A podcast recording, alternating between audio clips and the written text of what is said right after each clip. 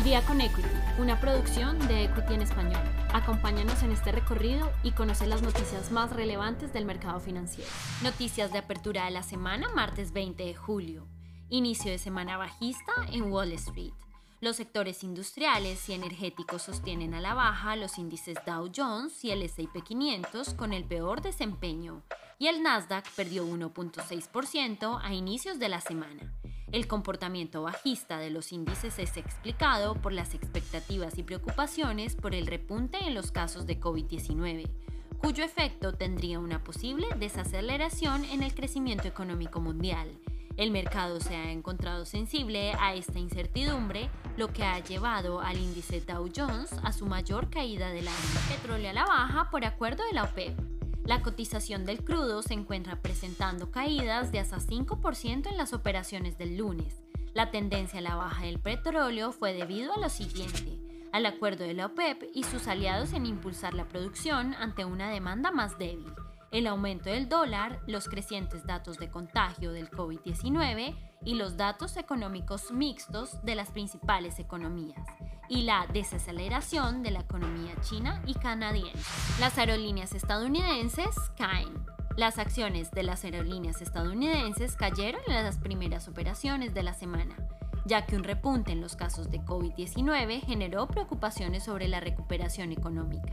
En esencia, las existencias de viajes, que son sensibles a los recuentos de casos, y las restricciones que las acompañan cayeron más que otros sectores. Nike podría quedarse sin zapatillas. Según el informe del S&P 500, las empresas proveedoras de Nike ubicadas en Vietnam detuvieron su producción debido al creciente brote de contagios de la nueva variante Delta de COVID-19. Asimismo, el director financiero de Nike señaló que la compañía pronostica que los retrasos en la cadena de suministro y los mayores costos logísticos persistirán durante una gran parte de su año fiscal de 2022. Además, la demanda se ha encontrado superando la oferta. Dólar se dispara frente al peso colombiano. Este lunes, el peso colombiano arrancó la semana operativa con devaluaciones significativas frente al dólar estadounidense. Este comportamiento se presenta como respuesta a la caída de los precios internacionales del petróleo, junto a la espera de presentación por parte de la reforma tributaria. El dólar peso presenta apreciaciones de 0.47%, fortalecimiento que mantiene al par exótico sobre los 3.831 pesos. ¿Qué esperar esta semana en el mercado financiero? Para esta semana el calendario económico estará lleno de información relevante. El martes 20 de julio se espera conocer las ventas minoristas por parte de Australia. El miércoles 21 los inventarios de petróleo estadounidenses.